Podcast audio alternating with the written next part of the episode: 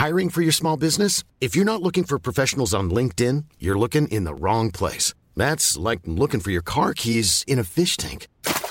LinkedIn helps you hire professionals you can't find anywhere else, even those who aren't actively searching for a new job but might be open to the perfect role. In a given month, over 70% of LinkedIn users don't even visit other leading job sites. So start looking in the right place. With LinkedIn, you can hire professionals like a professional. Post your free job on linkedin.com slash people today. Escuchas. Escuchas un podcast de Dixo. Escuchas Linterna Mágica con Miguel Cane. Por Dixo. Dixo. La productora de podcast más importante en habla hispana. Buenas tardes y bienvenidos a la hora de los adoloridos. Cuéntenos sus problemas sentimentales y nosotros vamos a hacer que se sienta peor. Eh, no, este no es el Club de los Adoloridos, esta es la Linterna Mágica en su edición número 97. Es un placer que nos acompañen. Eh, somos la nueva Linterna Mágica, el podcast de cinéfilos para cinéfilos que produce Dixo aquí en el corazón de Polanco, en la Ciudad de México. Eh, es un placer estar con ustedes. Yo soy Miguel Canes, su monstruo estrella. Ya saben, me encuentran en redes sociales como arroba alias Cane. Va a ser una continuación del nuevo formato el, el podcast de hoy. hubo muy buena respuesta al cambio de formato eh, que tuvimos la semana pasada. Así que bueno, pues vamos a seguir por estos, este, por estos andares y nos vamos a divertir bastante hablando de cine. Por lo pronto, pues ya saben ustedes, Raulito Fuentes es ahora nuestro crítico titular, es el crítico de cine más fregón de Jalisco y él mismo nos va a hablar acerca de la nueva película de Sicario, la saga Sicario, creada originalmente por Denis Villeneuve. Eh, regresan los, los personajes de Benicio del Toro y Josh Brolin y pues parece ser que va a estar eh, interesante el asunto. Vamos a ver qué es lo que tiene para decirnos Raulito Fuentes. Oye, Fuentes. Oye, Fuentes. Hola, ¿qué tal? Esto soy Fuentes, el espacio que Miguel Cane me brinda en la linterna mágica. Yo soy Raúl Fuentes y a mí me encuentras en Twitter como arroba oyefuentes. Oigan, pues eh, el día de hoy les voy a platicar de la película que me tocó ver para reseñar, que es Sicario 2, El Día del Soldado, que es pues secuela de esta cinta que se estrenó hace tres años, que fue dirigida pues por uno de mis directores favoritos de la actualidad, que es Denis Villeneuve, y que además fue escrita por Taylor Sheridan, fue su digamos, su primer guion ya como de manera más profesional. Taylor Sheridan empezó su carrera como actor y pues es actor ocasional ahora, eh, pero digamos que este fue su primer guion. El año siguiente hizo el guion de la extraordinaria Hell or High Water y luego el año pasado, eh, además de hacer el guion de Wind River, pues también la dirigió y pues este es su cuarto, su cuarto guion, esta vez sí está firmado por él, lamentablemente Villeneuve no, no dirigió esta secuela, esta vez eh, la dirección pasó a manos del italiano Stefano Solima y la verdad es que pues se nota, se nota el cambio en la dirección, se nota que no fue el canadiense el responsable de esta nueva película eh, de Sicario. Y pues bueno, básicamente la premisa es la siguiente. Eh, los carteles de la droga están muy fuertes, están arrasando, digamos, con la soberanía estadounidense y entonces lo que tiene que hacer el gobierno eh, federal gringo pues es hablarle a su mejor hombre que es Matt Craver, que es el personaje que interpretó Josh Brolin en la primera, pues para ver de qué manera van a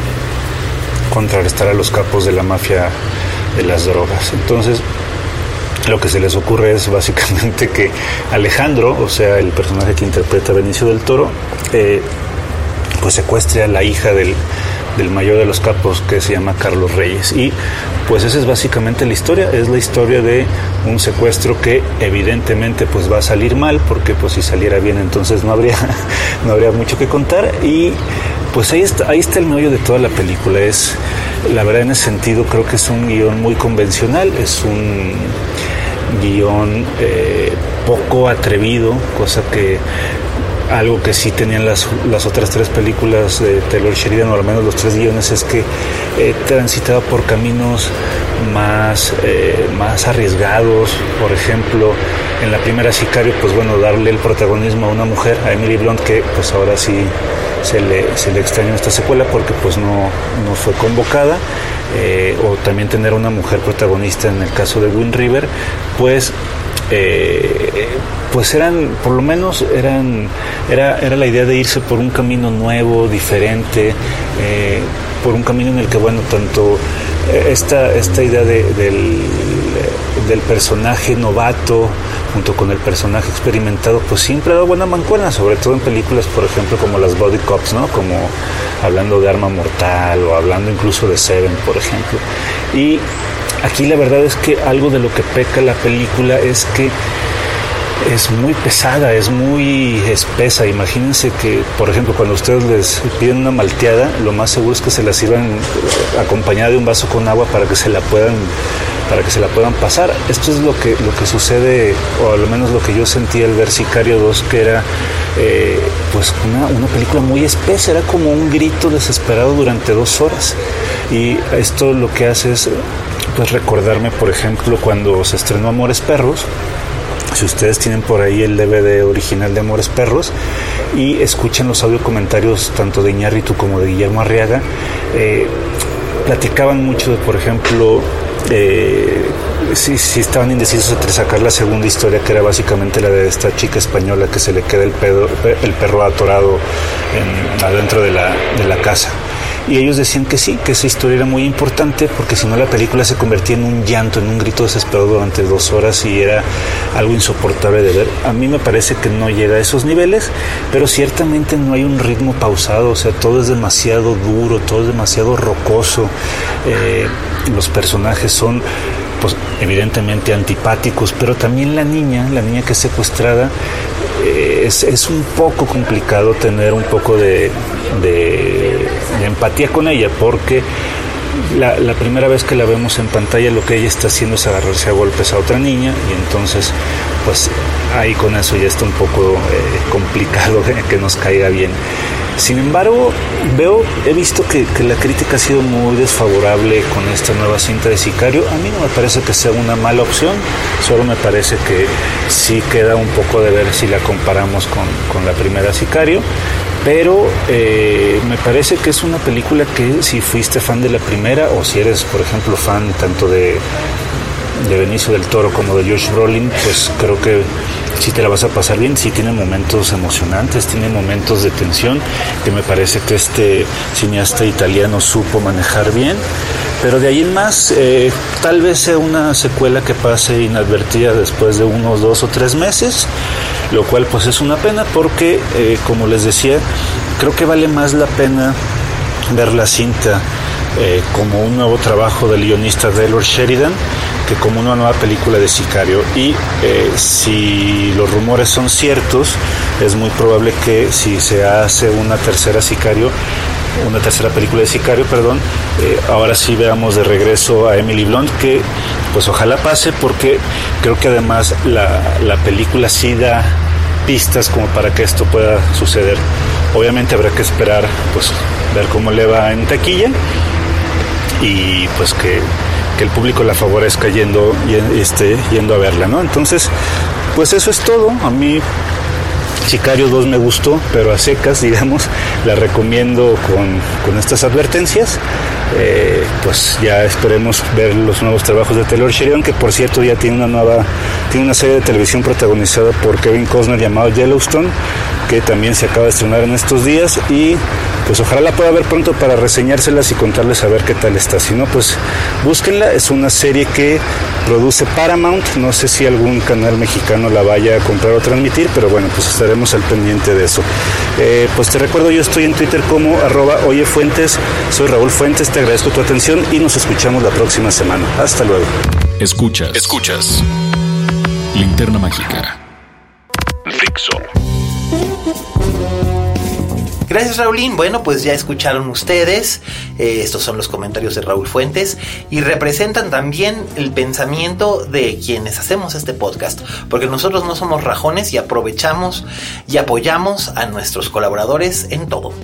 Y bueno, pues ahora ha llegado el momento en que yo les hable de... Fíjense que es bien chistoso porque vamos a hablar de cine.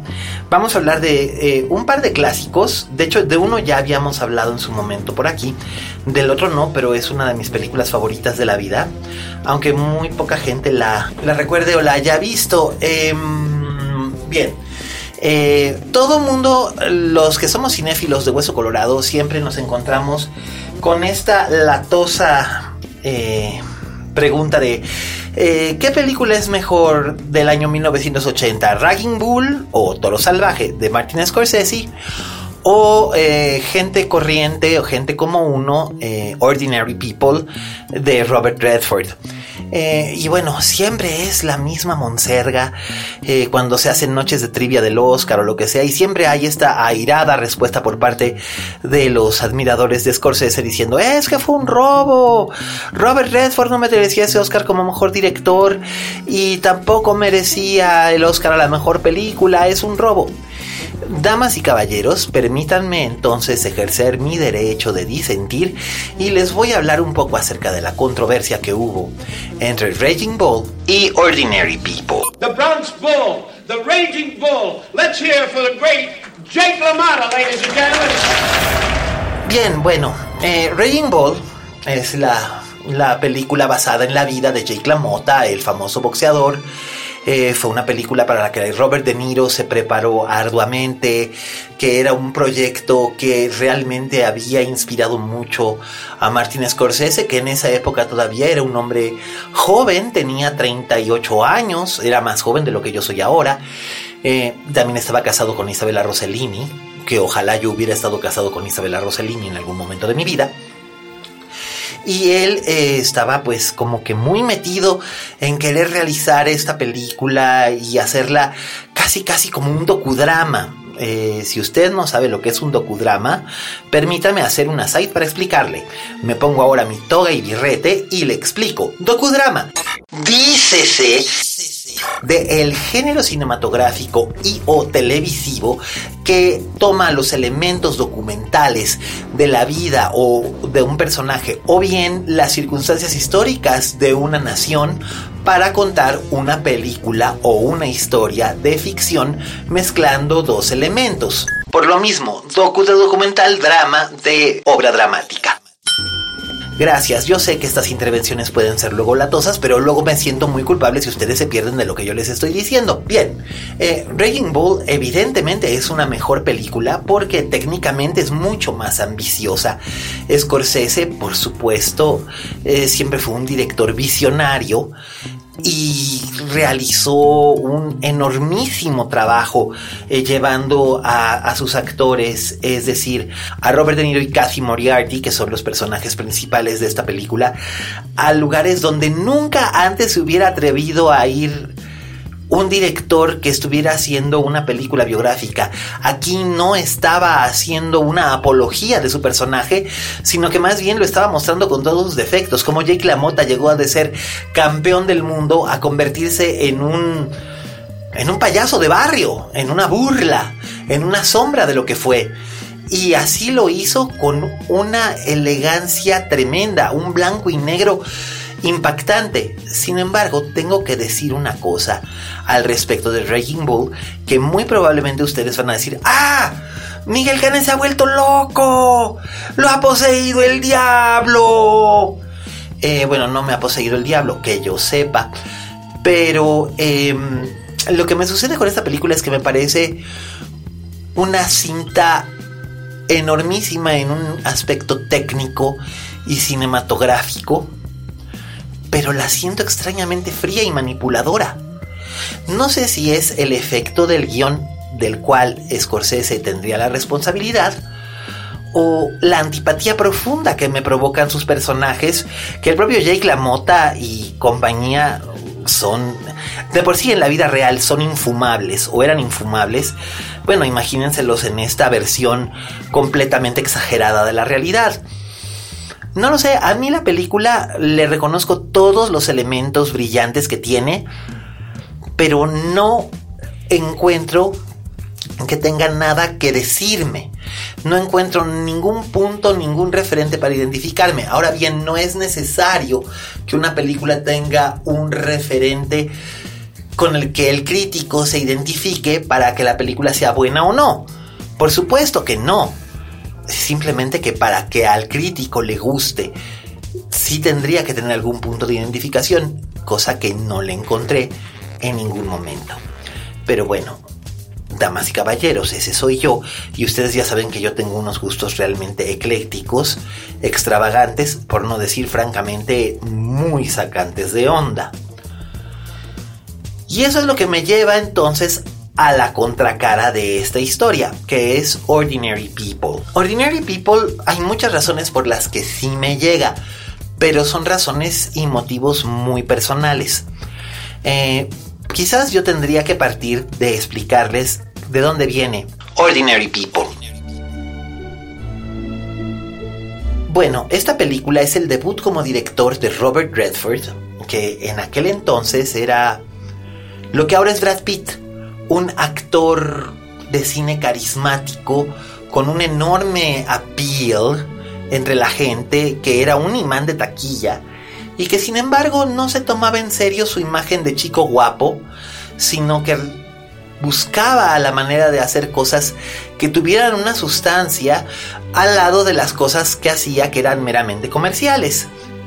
En este caso, él decide convertirse en un director cuando le ofrecen eh, la, Paramount Pictures le ofrece hacer una película basada en una novela que estaba teniendo mucho éxito en 1976-77 llamada Ordinary People de la escritora Judith Guest. Em, Ordinary People es una historia de la familia Jarrett eh, que viven en, en Lake Forest, Illinois, una comunidad eh, muy acomodada eh, a las afueras de Chicago. Eh, ahí es donde vive esta familia que está compuesta por el papá, Cal, la mamá, Beth, y su hijo de 17 años, Conrad. Parecen ser una familia modélica, excepto que hay dos detalles que han empañado y enturbiado la vida de los Jarrett en el transcurso del último año antes de empezar la película. Primero, el hijo mayor de la familia, Buck, eh, murió poco antes de cumplir 19 años en un accidente de bote en el que iba acompañado de su hermano, que sobrevivió. Y dos, unos meses después de esto, su hermano, seriamente deprimido y afectado por haber presenciado la muerte de su hermano, y, además eh, por otras circunstancias que se van a ir revelando a lo largo de la película, eh, Conrad decide intentar suicidarse. Y casi lo logra, lo cual lleva a que Conrad pase una temporada en un hospital psiquiátrico. Nada de esto lo vemos dentro de la película per se. Cuando la película comienza, Conrad ya está de vuelta del hospital y está haciendo un esfuerzo sobrehumano para poder seguir viviendo. A Redford, el estudio le ofreció el papel del padre de Cal Jarrett. El Redford leyó la novela, leyó el guion que estaba haciendo Alvin Sargent, este maravilloso guionista eh, que trabajó en las mejores épocas de Hollywood y que al final de su vida eh, siguió colaborando, eh, haciendo guiones, esta vez para televisión, hizo guiones para Mad Men, por ejemplo. Eh, Alvin Sargent hace una adaptación muy nítida, muy, muy translúcida de, de, la novela, la despoja de todos los elementos que eran melodramáticos para convertirla en una pieza de mucha fuerza. Y cuando Redford lee el guion y acota las diferencias que hay entre la novela y el guion, se percata de algo. ¿De qué es de lo que se percata? Que él no quiere actuar en esta película, él quiere dirigirla, él quiere ser quien presente ante la cámara los movimientos, los matices, de esta familia de clase media alta que se está eclosionando y, Paramount se sorprendió porque pensaban, ok, si tenemos a, Robert Redford en el papel principal, podemos tener a Lee Remick o a um, Ellen Burstyn o a mm, alguna de las actrices que estaban de moda por, por aquellos años, Mia Farrow, Catherine Ross, eh, interpretando el papel de la madre, y, el actor joven que hiciera del niño, bueno, ese no es el problema, se busca. Eh, Redford insistió y fue tal su poder de convencimiento que lo dejaron salirse con la suya. Finalmente, Warren Beatty ya estaba metido en su proyecto personal que era Reds, que se, estrenaría un par de años más tarde, en 1981. Esto era 1979. Em, Redford decidió que sí, que sí iba a hacer la película. La Paramount le dio chance y le dieron un presupuesto modesto, incluso más modesto que el presupuesto que tuvo Martin Scorsese para realizar Raging Bull. Ese es un punto muy importante al que voy a volver después. Redford hace el casting de la película él mismo con la ayuda de la, de la gente de, de casting con la que trabajó y él, él quería trabajar con Donald Sutherland desde muchos años atrás y se le acercó y le dijo personalmente que lo quería eh, leyendo el personaje para él. Sutherland, que en aquel entonces acababa de, de estrenar eh, La invasión de los ladrones de cuerpos, una gran película de que luego les hablaré, eh, se quedó muy impactado de que el propio Robert Redford, que era así como que gran, gran, gran estrella, con muchísimo más pull que él, lo hubiera buscado, pero él accede, lee para él y Redford lo, lo castea. Después venía buscar el personaje de la madre. En la novela, la madre es descrita como esta rubia nórdica, fría, elegante, tipo una mezcla entre Catherine Deneuve y... Eh, no lo sé, Greta Garbo, una cosa bellísima, Ingrid Bergman, una belleza maravillosa, fría, lejana. Y él decide que no, que no, porque eso sería como que revelar demasiado únicamente en la presentación de un personaje y caer en un estereotipo, que lamentablemente la novela caía en algunos de ellos para tal vez transmitir su mensaje de un modo más directo o simple. Así que se dio a la tarea de buscar actrices que no entraran dentro del, del, del, tipo. Necesitaba una actriz que tuviera unos 40 años o un poco más, eh, que tuviera una habilidad para poder eh, pasar de un tono a otro, porque el personaje de la madre no es lo mismo delante de cierto círculo a como es en la intimidad de su hogar. Eh, finalmente, a la actriz a la que él elige es Mary Tyler Moore, que es una gran ironía por muchas razones y ahora se las explico. Que la haya elegido Mary Tyler Moore, para quienes no lo saben, es una maravillosa. Ya murió, ya murió Miss Moore. Eh, Miss Moore fue una de las grandes comediantes de la televisión estadounidense por décadas. Eh, inició en el show de Dick Van Dyke, que fue uno de los programas fundamentales del sitcom sesentero, y luego en los años 70 tuvo su propio sitcom que también era un tanto dramático y era maravilloso, es considerado el mejor sitcom de la historia, es el sitcom favorito de Oprah Winfrey, eh, y en él interpretaba a Mary Richards, una mujer independiente, soltera, eh, que vivía sola en un departamento y trabajaba en la redacción de un noticiero, y era sumamente feliz con lo que tenía y, y aventada y ocurrente y, y, vibrante y vivaz. Y recientemente había terminado ella siete años de, de, temporadas de este programa. Y la gente la tenía muy ubicada, pues como Mary Richards, la, la mujer adorable de la televisión, la chica de la tele.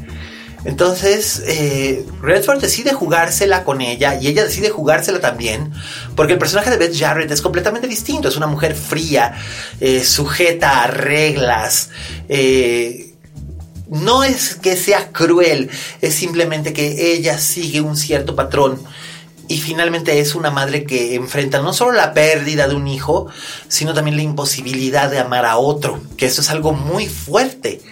Y es maravilloso al ver la película nuevamente cómo Redford, finalmente un actor, capta ciertos matices en reacciones, en giros de miradas, en cruces, en, en la manera de moverse, cómo cambian al cruzar un umbral, esa imposibilidad de comunicación de una familia y lo logra de una manera tan impresionantemente buena que uno no puede dejar de sentir algo no solamente por estos personajes, sino también por Conrad, que es interpretado por Timothy Hutton, un, un, actor que en ese entonces tenía 18 años. Eh, quizás ustedes ahora lo, lo, ubican por muchos otros trabajos que hizo en televisión y en cine. Digamos, él tenía un gran futuro trazado, ganó un Oscar por esta película como mejor actor de soporte, pero por desgracia eh, se atravesó en, en el camino de su generación Tom Cruise y pues opacó a todos, eclipsó prácticamente a todos los actores jóvenes de su generación con su carisma. Pero Timothy Hutton en esta película específicamente transmite un dolor y a la vez una esperanza tan grandes que dan ganas de meter las manos en la pantalla y, abrazarlo, ¿no? Eh, la película es muy dura, es bellísima, está hermosamente fotografiada, pero es muy dura, es muy triste porque nos habla de un tema muy importante, es cómo sobrevives a un suicidio y cómo sobrevives a una tragedia familiar y cómo tratas de sobrevivir día con día, con día, con día. Como lo he dicho antes, hay veces que llegar al final del día es ya en sí una hazaña. Y eso es lo que aprende uno con esta película, que, que la gente como nosotros o como cualquiera, detrás de las fachadas de sus casas felices, puede esperarlos un enorme pozo de tristeza. Mención aparte merece el famoso actor Jude Hirsch, que lo recuerdan del Día de la Independencia o de la serie Numbers, como este, como el psiquiatra, el Dr. Berger, que trata de poner otra vez en orden a este chavo, de pegarlo como puede y de que acepte que él no tiene la culpa de lo que ha ocurrido y de que si hay alguien a quien tiene que perdonar no es a su hermano muerto, no es a su padre, no es a su madre, es a sí mismo. Porque eso es algo muy importante. Si no nos perdonamos a nosotros mismos, vamos cargando una serie de cosas tremendas sobre nuestros hombros hasta que llega un momento en el que no podemos cargar más y nos aplastan. Así es que ese es el mensaje de esta película. Pero es un mensaje tan sutil que se puede perder en un segundo. Y es, tienes que aprender a vivir sin culpa, aceptar tu responsabilidad, pero no sentir culpa. Sé libre de culpas. Y a mí me parece que es algo maravilloso. También la película tiene uno de los diálogos más, más bonitos que yo recuerdo en, en memoria reciente, que es entre Timothy Hutton y, y, y, y, Donald Sutherland, que Timothy Hutton, el personaje de Conrad, le dice a su padre, es que yo te admiro muchísimo por todo lo que has hecho, por, por hacerme sentir que no importa lo que pasara, yo estaba seguro. Y su padre se vuelve y le dice, bueno, pues no andes admirando tanto a la gente porque te va a decepcionar. Tarde o temprano te decepcionará, aunque no quieran. Y eh, Conrad le contesta a su padre, yo no estoy decepcionado, yo te amo. Y su padre le contesta, yo también te amo. Es una película que nos habla sobre el amor, sobre estas emociones tan intensas que muchas veces no nos permitimos externar por pudor, por cuestión social, por vergüenza, por lo que sea pero es una, una gran, gran película llena de emociones que algunos clasificarían como sentimental y, realmente tal vez lo sea, pero a mí no me importa, a mí sí me habla. Entonces, estoy de acuerdo. Yo no sé si fue justo o no, pero en los Oscars nada es justo, finalmente es un concurso de popularidad. Raging Bull ciertamente es una mejor película que Ordinary People en el aspecto técnico, en el aspecto de dirección, incluso obviamente Scorsese ya había hecho por lo menos una obra maestra que era la extraordinaria Taxi Driver y también había tenido un fracaso monumental que había sido eh, New York, New York. Y, este, y Robert Redford pues solamente tenía lo que había aprendido con los directores con los que había trabajado. Sin embargo, les voy a decir una cosa. Hay una cosa que es estilo y otra cosa que es sustancia. Breaking Bull siempre será estilo, aunque la sustancia no sea muy importante y sea muy baja en, en, esta película. No tiene mucha sustancia, pero tiene tanto estilo que casi no nos damos cuenta. En cambio, gente como uno no es que tenga un estilo, pero es pura sustancia que nos pega en el estómago y nos, nos hace pensar y nos hace sentir y creo que eso también es maravilloso. Y esa es la película que a mí me habla más de esas dos que compitieron ese año. Eh, Ordinary People está disponible en Amazon Prime. Raging Bull, hasta donde yo recuerdo, estaba disponible en Netflix. Eh, eh Bull está disponible en Blu-ray. Eh, Ordinary People, la única manera que van a poder verla es si tienen Amazon Prime, pero ya saben que realmente no es tan difícil. Eh, pues es eso y con eso estamos tocando al fin de esta edición 97 de la linterna mágica. Eh, háblenme si ustedes ya han visto estas películas o si ven Ordinary People en Amazon. Este, pues escríbanme usando el hashtag eh, linterna mágica en Twitter. Eh, yo soy alias Cane. Díganme, coméntenme qué les gusta más, si les gusta más una, si les gusta más la otra, si se identifican en algo con alguna o con la otra.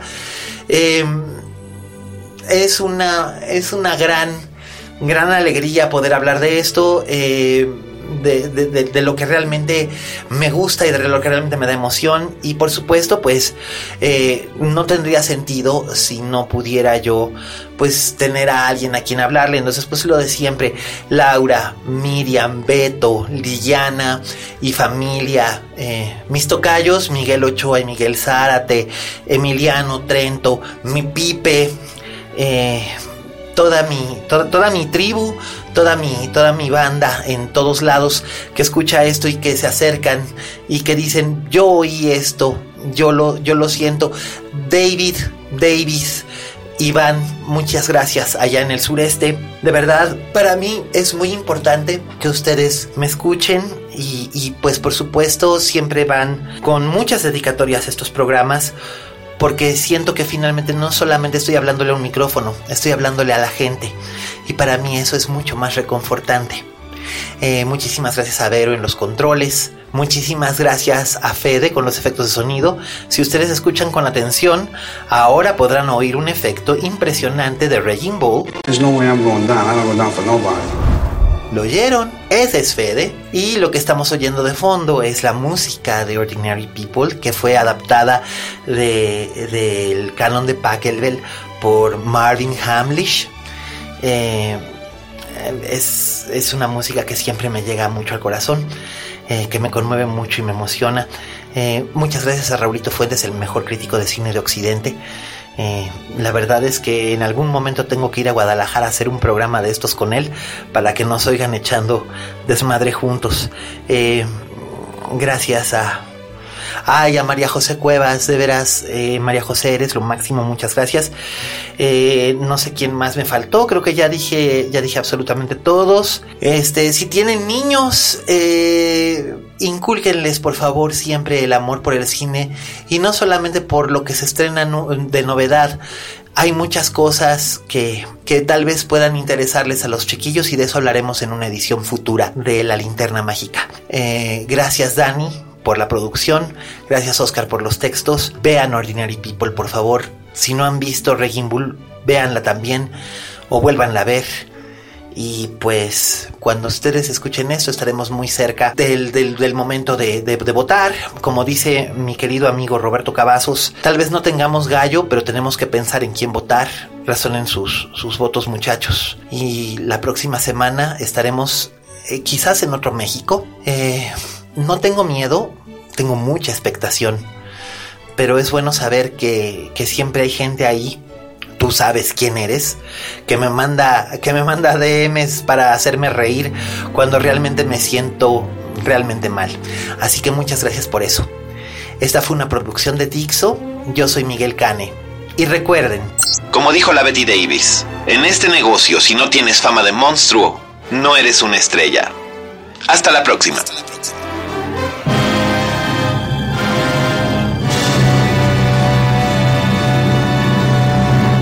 Dixo presentó Linterna Mágica con Miguel Cane.